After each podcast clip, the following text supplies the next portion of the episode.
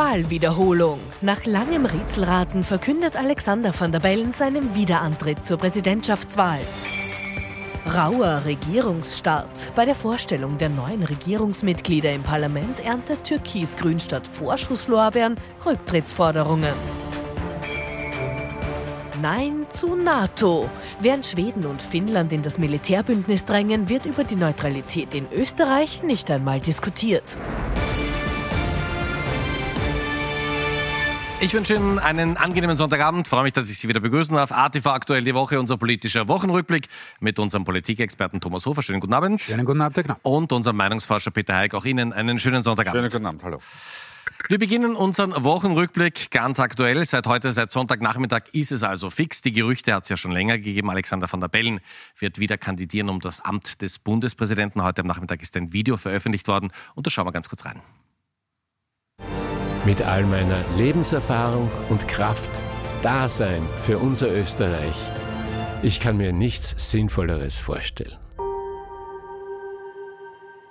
Mein Name ist Alexander van der Bellen. Ich kandidiere für das Amt des österreichischen Bundespräsidenten und bitte um Ihre Unterstützung und Ihre Stimme. Und Herr Eick, ich darf heute die Sendung mit Ihnen beginnen als Meinungsforscher. Was müsste denn da für Szenario passieren, dass Alexander van der Bellen nicht nochmal gewählt wird?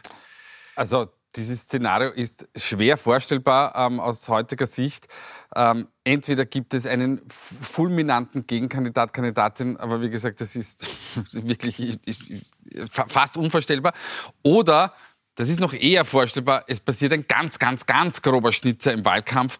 Ähm, sowas kann immer passieren. Wir gehen aber auch nicht davon aus, dass das bei Alexander van der Bellen passieren wird. Also das heißt, ähm, und wir haben schon ein paar Umfragen gemacht ähm, im, im, Hintergrund und egal mit welchem Kandidaten man van der Bellen matcht, das ist eigentlich ähm, fast alles aussichtslos. Jetzt ist er mal nominiert ähm, und dann wird man sehen, welcher andere Gegenkandidat oder Gegenkandidat dazukommt. Dann können wir erste valide Umfragen machen. Aber wir gehen alle davon aus, aus, dass, ich formuliere es ganz vorsichtig, die Chancen stehen sehr gut, dass es nochmal wird. Das ist für einen Meinungsforscher schon ein Satz, ja, da kann man sich vielleicht festmachen, wenn es ganz anders wird. Herr Hofer, also SPÖ wird niemanden aufstellen, ÖVP wird niemanden aufstellen, Grünen stellen auch niemanden auf. Logischerweise. Ähm, ja. FPÖ möglicherweise, oder haben es zumindest angekündigt. Ähm, erstens, wer sollte da ins Rennen gehen und was gibt es für die oder den zu gewinnen? Also äh, die Wahl nicht, ja. Äh, das hat der Kollege Eick schon ausgeführt, das ist einmal so, äh, außer es passiert was Unvorstellbares, auch schon der Fall gewesen, aber ich gehe nicht davon aus. Ähm, was für die FPÖ drinnen ist, und das ist gar nicht so wenig, ist, dass man ähm, bei einer geschickten Wahlkampfführung es schaffen kann, über die eigenen Parteigrenzen, derzeit bei rund 20 Prozent, hinaus zu grasen. Will, he will heißen, dass man einige ÖVP-Wählerinnen und Wähler zum Beispiel daran gewöhnt, einen freiheitlichen Kandidaten oder eine Kandidatin, nachdem Frau Fürster offensichtlich auch äh, gehandelt wird innerhalb der Freiheitlichen, ähm, daran zu gewöhnen, äh, dass man eben eine, eine freiheitliche Kandidatin wählt. Ähm, das wäre schon etwas, was die FPÖ sich auf die Fahnen heften kann. Und das, was man jedenfalls versuchen wird, wissend darum, dass man natürlich äh, Van der Bellen da nicht entthronen wird. Aber man kann eines machen, ihn quasi ins Systemeck stellen. Äh, nachdem er eben unterstützt werden wird von SPÖ, ÖVP, NEOS und Grünen, äh, kann man sagen, na gut, das Establishment hat sich's gerichtet. Äh, die Regierung hat einen quasi willfährigen Bundespräsidenten. Wir sehen das ganz anders. Und so kann man versuchen, quasi das systemkritische Lager auf sich zu vereinen. Da gibt's aber auch noch ein paar äh, Geschichten, wo die FPÖ aufpassen muss. Die MFG wird sich das wohl auch überlegen. Äh, es gibt ein paar kleinere äh, andere Kandidaten und man muss aufpassen, dass man da nicht im unter Anführungszeichen Mückenwahlkampf landet. Denn eines glaube ich auch schon zu wissen, ich glaube nicht, dass der Van der Bellen ähm, sich groß in Debatten setzen wird. Das wird er tunlichst vermeiden. Wenn sondern, mit Moderator. Äh, mit Moderator und ohne Gegenkandidaten, Herr Knapp, da muss ich Sie enttäuschen, ähm, weil er wird sich versuchen, nicht auf diese Ebene zu begeben. Wenn er dort ist, wenn es jetzt da zig äh, Debatten gäbe mit ihm, ihm als einem der Kombatanten, na dann kann man ihn natürlich rhetorisch äh, ordentlich angehen, kann man versuchen, eben auch Emotionen reinzubringen, das Ganze auf die tagespolitische Ebene äh, zu ziehen. Aber wie gesagt, ich nehme nicht an, dass er das machen wird. Sie haben mal im Interview vor ein paar Wochen gesagt, die einzige Sache, die unsicher ist und die es noch spannend machen könnte, und sagen, ist, wenn es so eine Ventilwahl wäre. Also wenn man das Gefühl hat, okay, also wie Sie gerade gesagt haben, er steht fürs System. Aber ist das trotzdem mehr als ein Ausrufezeichen möglich? Ich glaube nicht. Also ich glaube, äh, die Frage wird sein, wie hoch gewinnt er das? Ja, und natürlich kann man da sagen, gut, die, die Latte liegt relativ hoch. Äh, erinnern wir uns an Heinz Fischer, der hatte fast 80 Prozent. Äh, der hatte eigentlich nur ein Problem, und das hat äh, Van der Bellen dann schon auch, nämlich die Mobilisierung. Wenn Sie wissen, es geht eh so aus, wie jeder glaubt, äh, na, dann ist es schwer natürlich da zu mobilisieren. Da gab es ganz lustige Videos damals, zum Beispiel mit dem Ex-Teamchef äh, äh, Josef Hickersberger, der ja auf den Färöerinseln mal verloren hat mit dem Team und gesagt hat, das ist überhaupt nichts garantiert etc.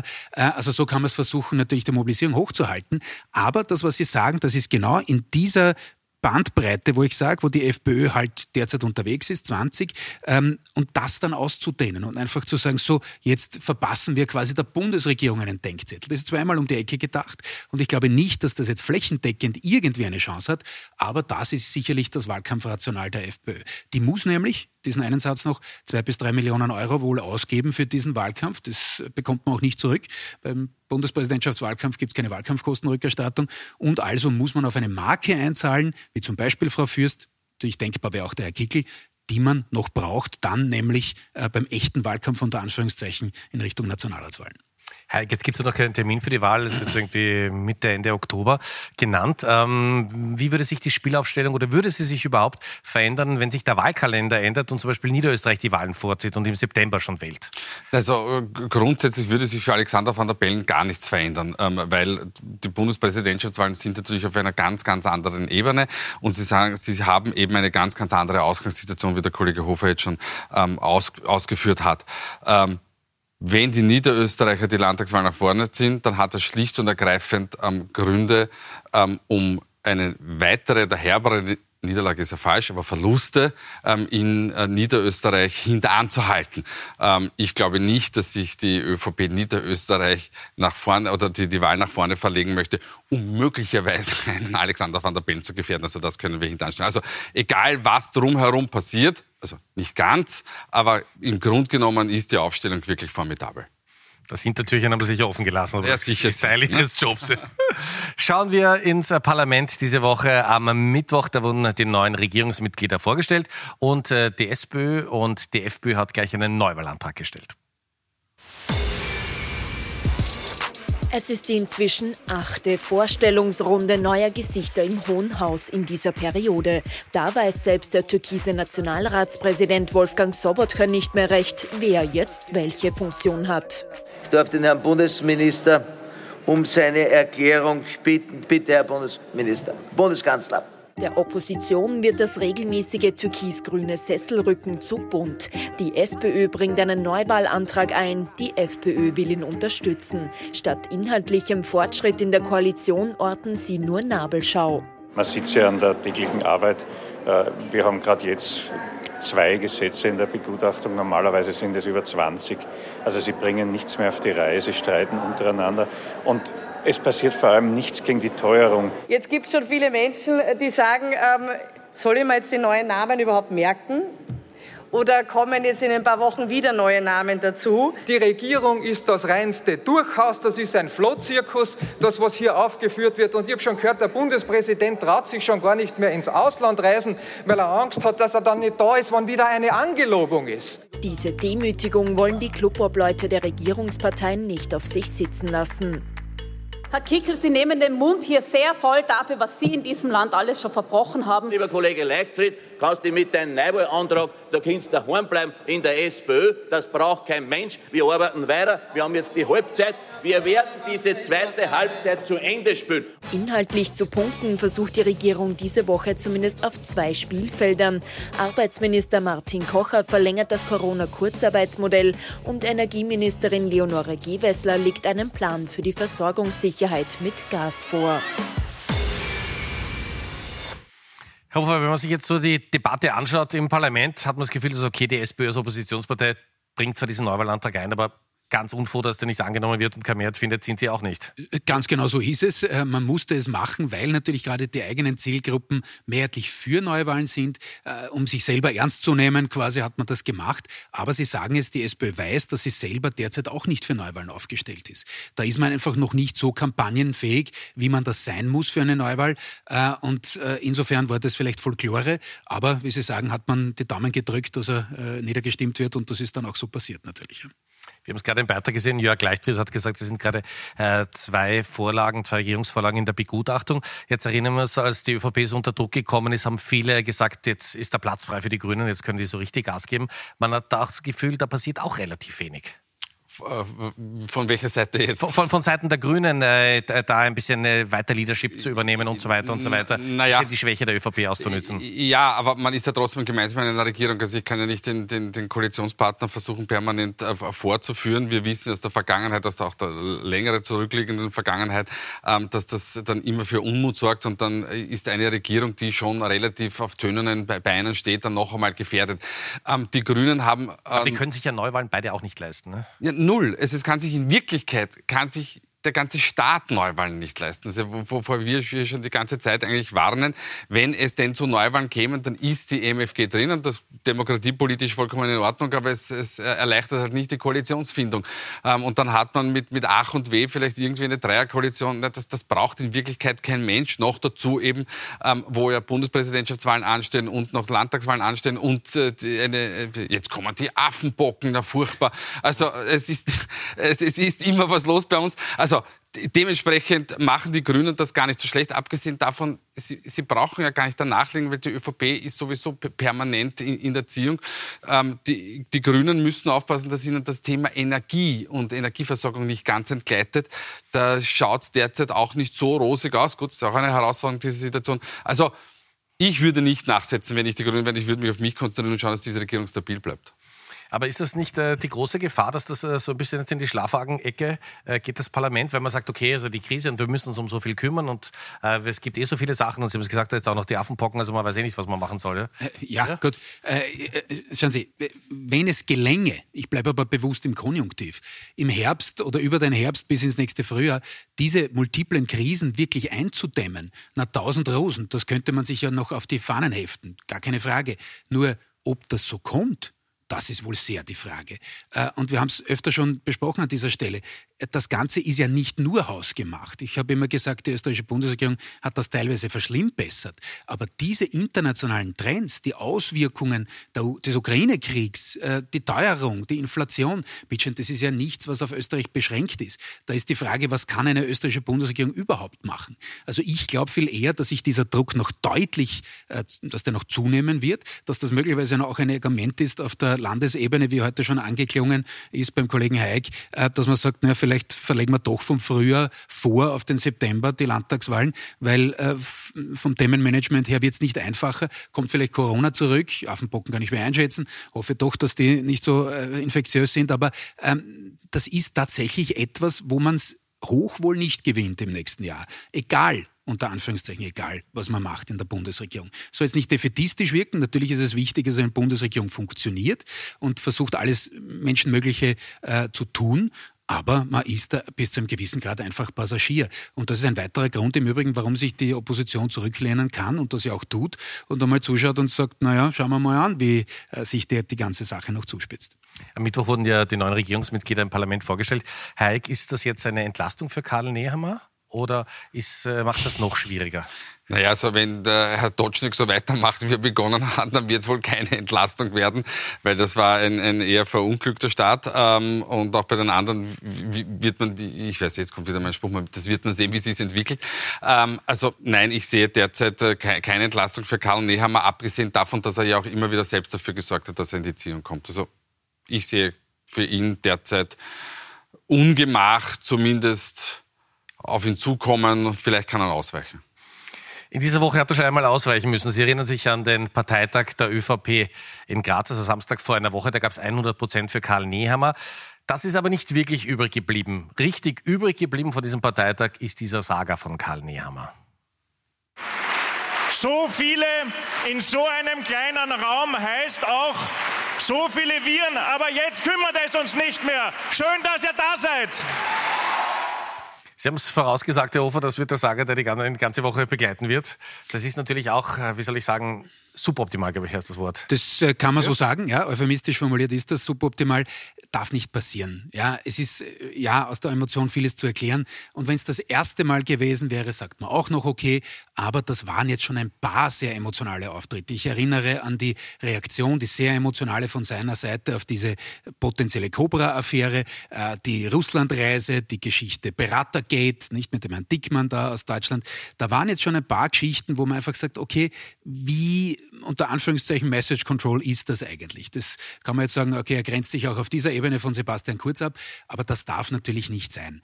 Ähm, und er hat ja auch, muss man dazu sagen, sich dafür entschuldigt und versucht irgendwie den Geist wieder in die Flasche zurückzubringen.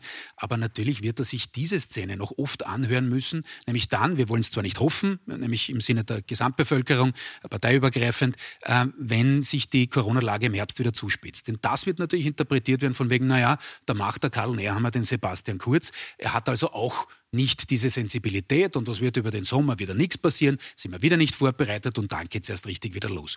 Das hat er sich damit natürlich eingehandelt äh, und das, wie gesagt, kann ihn durchaus noch einholen im Herbst. Und damit sind wir bei Peter Heik und bei den Zahlen. Äh, ist äh, Karl Niemer ein guter Parteichef? Was sagen die ÖVP-Wählerinnen und Wähler zu ja, die, die, die ÖVP-Wähler und Wählerinnen sind äh, schwerst äh, davon überzeugt. Ähm, vielleicht ist das auch das bisschen das laute Pfeifen im Wald. Aber grundsätzlich hat er mit 95 Prozent mit sehr oder eher eine, eine, eine gute Zustimmung. Ähm, das ist quasi die, das ist die, die, die Kür. Ah nein, das ist die Pflicht. So, das ist die Pflicht. Und jetzt kommen wir zur Kür, nämlich die Kür müsste nämlich sein, Wähler von woanders abzuholen, insbesondere von, von, von äh, noch weiterhin rechts der Mitte. Da schauen wir uns die freiheitlichen Wähler und Wählerinnen an. Das war immer die Stärke von Sebastian Kurz. In Richtig, genau. Er hat, äh, ja. Kurz hat auch in andere Wählerschichten hineingestellt, aber bei, bei den Freiheitlichen macht Nehammer keinen Meter. Also wirklich null. Und das heißt natürlich für die ÖVP, für die zumindest nahe Zukunft, dass er in, in anderen Wählersegmenten, weil links der Mitte ist er auch nicht rasend gut angeschrieben, dass es eigentlich kaum Wachstumspotenziale gibt. Er muss nach unten noch dazu absichern. Also leicht wird es nicht. In Summe, das haben wir nicht im Insatz, äh, sagen 38 Prozent der Bevölkerung, ähm, er hat Führungsqualitäten. Da war Sebastian Kurz auch in, in, in lichten Höhen, zugegebenermaßen in einer Umfrage aus dem Jahr 2017, wo es einen gewissen Hype gegeben hat. Aber also, da, da sieht man doch die Schwächen von Nehammer. Das ist äh, der Status quo. Sehen Sie irgendeine Variante von der Aufstellung, die Nehammer spielen könnte, dass er in diesen FPÖ-Wählerschichten wieder stärker wird? Das ist, glaube ich, schwierig. Natürlich steht er irgendwo für Sicherheit, aber ich bin beim Kollegen Hayek, nachdem das 500.000, 600.000 Wählerinnen und Wähler waren, das letzte Mal, die da umstritten waren, die Erst- oder Zweitwählerpräferenz äh, ÖVP oder FPÖ hatten, und das ist wirklich ein, ein Riesenpotenzial, äh, da muss er eigentlich wieder rein. Aber, und da wird es jetzt wieder brenzlig, wenn er jetzt dann beim Thema Migration zurückschwenkt quasi auf die harte Kurzlinie, wo man ja derzeit nicht ist oder nur so halbert, nicht? Das ist überhaupt das Problem ein bisschen an der Positionierung der ÖVP aktuell, sie weiß nicht recht, wo sie sich hinwenden soll, ähm, dann wird das schwer. Und es ist natürlich auch so, dass die FPÖ trommelt, dass die Asylanträge wieder steigen, und zwar jetzt auch abgesehen von, äh, von der Ukraine-Krise und vom Ukraine-Krieg, wo es derzeit eine hohe Bereitschaft in der Bevölkerung gibt, äh, da natürlich zu helfen. Aber äh, das kann sich schon noch zuspitzen, auch mit anderen Krisen, die da im Herbst, Stichwort Nahrungsmittelkrise, Nordafrika etc., ähm, die da auf uns zukommen. Und insofern gibt es da nicht viel Licht. Und jetzt gibt es die zweite Geschichte, um es konkret auch anzusprechen, das ist der Wähleraustausch mit der SPÖ. Der war auch gar nicht gering. Auch da ist es einem Sebastian Kurz 2019 ge gelungen, in diesen Bereich, zum Beispiel Pensionistinnen und Pensionisten, einzudringen. Und da ist auch wieder der Hemmschuh, der thematische, Teuerung, Leistbarkeit des Lebens, alles das. Das kann natürlich die SPÖ, wenn sie halbwegs geschickt ist, das ist sie nicht immer, ja, äh, besprechen wir ja oft genug, ähm, natürlich auch nutzen. Also für Nehammer ist das tatsächlich eine Geschichte, die sich sehr, sehr verengt hat, äh, was eben das, das, das, Wachstum, das absolut notwendig ist, um Platz 1 zu halten, äh, angeht. Der erste Linksschlenker zum Thema Gewinnabschöpfung ist ja schon schiefgegangen. Ne? Richtig, wir kennen es aus der Geschichte, ja? Hannemi Gleitner hat das auch einmal gemacht, aber das hat eher innerparteilich für Diskussionsstoff gesorgt, als äh, dass es wirklich was gebracht hätte am Wählermarkt. Und es gibt aktuell noch eine Diskussion, die Karl Niehammer so überhaupt nicht haben möchte und mit aller Gewalt versucht, hier den Geist wieder zurück in die Flasche zu bekommen. Es geht um die immerwährende Neutralität in Österreich, die in dieser Woche sehr, sehr heftig diskutiert wird. Neutralität, die war, die ist und bleiben wird. So erstickt der Bundeskanzler im März die Neutralitätsdebatte, die diese Woche dann aber schon wieder aufflammt. Der Grund? Die einst neutralen Länder Schweden und Finnland wollen in Anbetracht des Ukraine-Kriegs der NATO beitreten. Doch die Kanzlerpartei war, ist und bleibt bei ihrer Meinung. Was wir nicht brauchen, was auch nicht gewünscht wird von der breiten Öffentlichkeit, ist jetzt eine Neutralitätsdebatte. Rückendeckung kommt vom grünen Koalitionspartner. Österreich ist ein neutrales Land. Genau wie von SPÖ und FPÖ. Weil ich nicht haben will, und das spreche ich auch als Familienvater, sage ich Ihnen ganz ehrlich, ähm, dass mein Sohn, dass die, die, die Burben, die da einrücken müssen in Österreich, dann unter NATO-Kommando irgendwo in der Welt unter irgendwelchen Vorwänden Krieg führen müssen. Einzig die Neos als kleinste Oppositionspartei fordern zumindest eine Diskussion über die Neutralität. Kein Land ist so wenig geschützt wie Österreich. Das muss man an der Stelle sagen. Eine wirklich sicherheitspolitische Diskussion findet nicht statt. Auch und gerade nicht von dieser Regierung. Und ich halte das für eine Realitätsverweigerung sondergleichen. Die Realität des österreichischen Bundesheers war, ist und bleibt jedenfalls besorgniserregend. Der ehemalige Generalstabschef Robert Brieger zweifelt sogar daran, dass wir unsere Neutralität im Ernstfall verteidigen könnten. Mit einem Worst-Case-Szenario gibt es großen Nachholbedarf glaube ich, sehr, sehr diplomatisch formuliert. Heik, äh, man kann jetzt sagen, es gibt eine ganz einfache Erklärung, warum bis auf die Neos alle sagen, meine Neutralität wird nicht diskutiert und das sind die Zahlen, die sie haben. Ja, also ja? sowohl was die Neutralität betrifft, aber wir haben jetzt abgefragt, äh, NATO-Beitritt, wobei wir den ähm, zugespitzt abgefragt haben, und zwar soll man so quasi wie die Finnen und die Schweden ähm, äh, in die NATO eintreten oder einen Antrag stellen. Und es ist ganz klar, also gibt es ein, ein glattes Nein dazu äh, und 16 Prozent sagen Ja. Jetzt können wir sich anschauen, wer sind diese 16 Prozent, die tendenziell eher zum Ja tendieren. Und das sind dann signifikant Wähler und Wählerinnen von Neos und jetzt Überraschung, Überraschung, Grünen. Ähm, signifikant über dem Schnitt von 16. Das heißt nicht, dass es auch in diesen Zielgruppen eine Mehrheit gäbe. Das ist nicht der Fall. Aber rund ein Drittel von Grünen und von Neos-Wählern können sich das vorstellen. Und das ist ja etwas auch, was, was, was Neos derzeit macht. Man sagt ja nicht, wir sollen rein in die NATO, sondern man versucht hier eine Sicherheitsdebatte anzuregen und zu sagen, naja, wir müssen uns anschauen, ähm, was wir in Zukunft denn brauchen, um uns im Fall der Fälle verteidigen zu können. Das Problem ist nur, das kann ich erst nach einer Krise Krise machen und nicht in einer Krise, weil in einer Krise gehen die Leute auf die Sicherheitsposition. Aber Herr Hofer, wäre das nicht trotzdem ureigens das Interesse der Politik, dass man die Diskussion zumindest zulässt? Ja, theoretisch schon, Herr Knapp, aber äh, wir das sind fast nicht ein Profi-Seminar heute. In der, wir sind nicht in der Theorie, sondern wir sind in der österreichischen Realverfassung, wie man so schön sagt. Und da ist es so, wie es der Kollege Hayek äh, gesagt hat. Äh, wenn eine Partei oder wurscht welche Partei sieht, hoppala, da sind die Mehrheitsverhältnisse so wie gerade dargestellt vom Kollegen, na dann Finger weg. Äh, so sind wir aufgestellt in Österreich. Das ist zwar schlecht für die Debattenkultur, das ist richtig, denn natürlich gäbe es einiges zu diskutieren und natürlich ist das, so wie wir die Neutralität auslegen und ausgelegt haben über viele Jahrzehnte, es ist nicht allein auf diese Bundesregierung beschränkt, bitteschön, äh, ist das natürlich verlogen. Natürlich legen wir uns in den Sack und sagen, naja, wird uns schon keiner was tun, nicht? Und das Heer ist in dem Zustand, in dem sie ist. Also Klarerweise müsste man diskutieren, aber wir haben es im Beitrag äh, gehört, schon im März war es so, äh, dass der Herr Bundeskanzler gesagt hat, Kanzler Karl Locuta, causa finita, so wie im Vatikan das läuft, nicht? Das wird jetzt nicht mehr darüber diskutiert. Einer hat sich ja damals in der ÖVP vorne weggewagt, äh, Andreas Kohl, der wurde dann auch zurückgepfiffen und gesagt, wir reden nicht über die Neutralität, das verunsichert die Wählerinnen und Wähler in einer Zeit, wo es uns ohnehin, also uns, ÖVP in dem Fall, ohnehin schon so schlecht geht, noch einmal. Und deswegen kann man das nicht brauchen und deswegen wird es diese Debatte die von Expertinnen und Expertenebene kam diese Woche, ähm, weiterhin politisch nicht geben. Wir sind schon fast am Ende der Sendung. Wir kommen zu den Top und Flops. Wir haben Thomas Hofer und Peter Eick, wir haben die beiden Herren getrennt voneinander gefragt, wer in dieser Woche besonders positiv aufgefallen ist und wer es durchaus hätte besser machen können.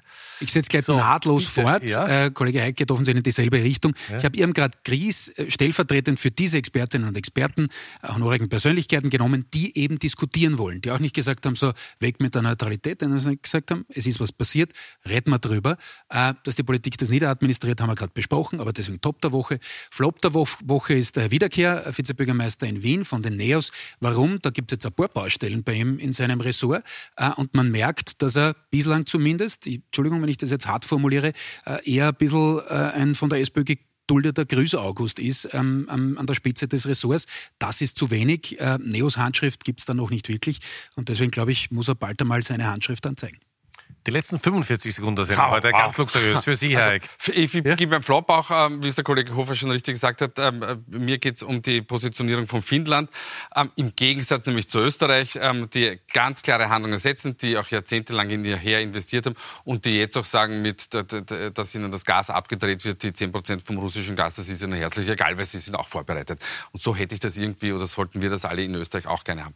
Flop der Woche, kein guter Beginn, wie schon angeteasert, äh, neue Landwirtschaftsminister Herr Totschnig. Ich glaube, wir haben auch was vorbereitet, genau. nämlich die, die nordkoreanische ja, Welle bei, bei, bei, Dienstantritt. Ja. Okay, das ist ein bisschen sehr verunglückt, muss man sagen, aber deswegen hat er nicht den Flop der Woche bekommen, sondern für ein Interview in der Corona-Zeitung, das alles anderes brillant war. Und dann hat er noch äh, das quasi Sahne, das Obershäubchen draufgesetzt mit, ähm, ich bin der Lobbyist der Bauern. Und da muss ich sagen, na, da haben sie leider was falsch verstanden. Sie sind Minister und haben die Republik im Blick zu halten und sind kein Interessensvertreter mehr. Liebe Grüße aus St. Max. Vielen Dank für diese Analyse. Erste Woche hätte, oder nächste Woche kann besser laufen, ja, nach dieser Woche. Meine Herren, herzlichen Dank. Kollege Wolfgang Schiefer meldet sich jetzt gleich mit den wichtigsten Meldungen des Tages. Im Überblick, wir danken fürs Zuschauen. Kommen Sie gut durch die Woche. Wir freuen uns, wenn Sie den Podcast reinhören. Bis nächsten Sonntag.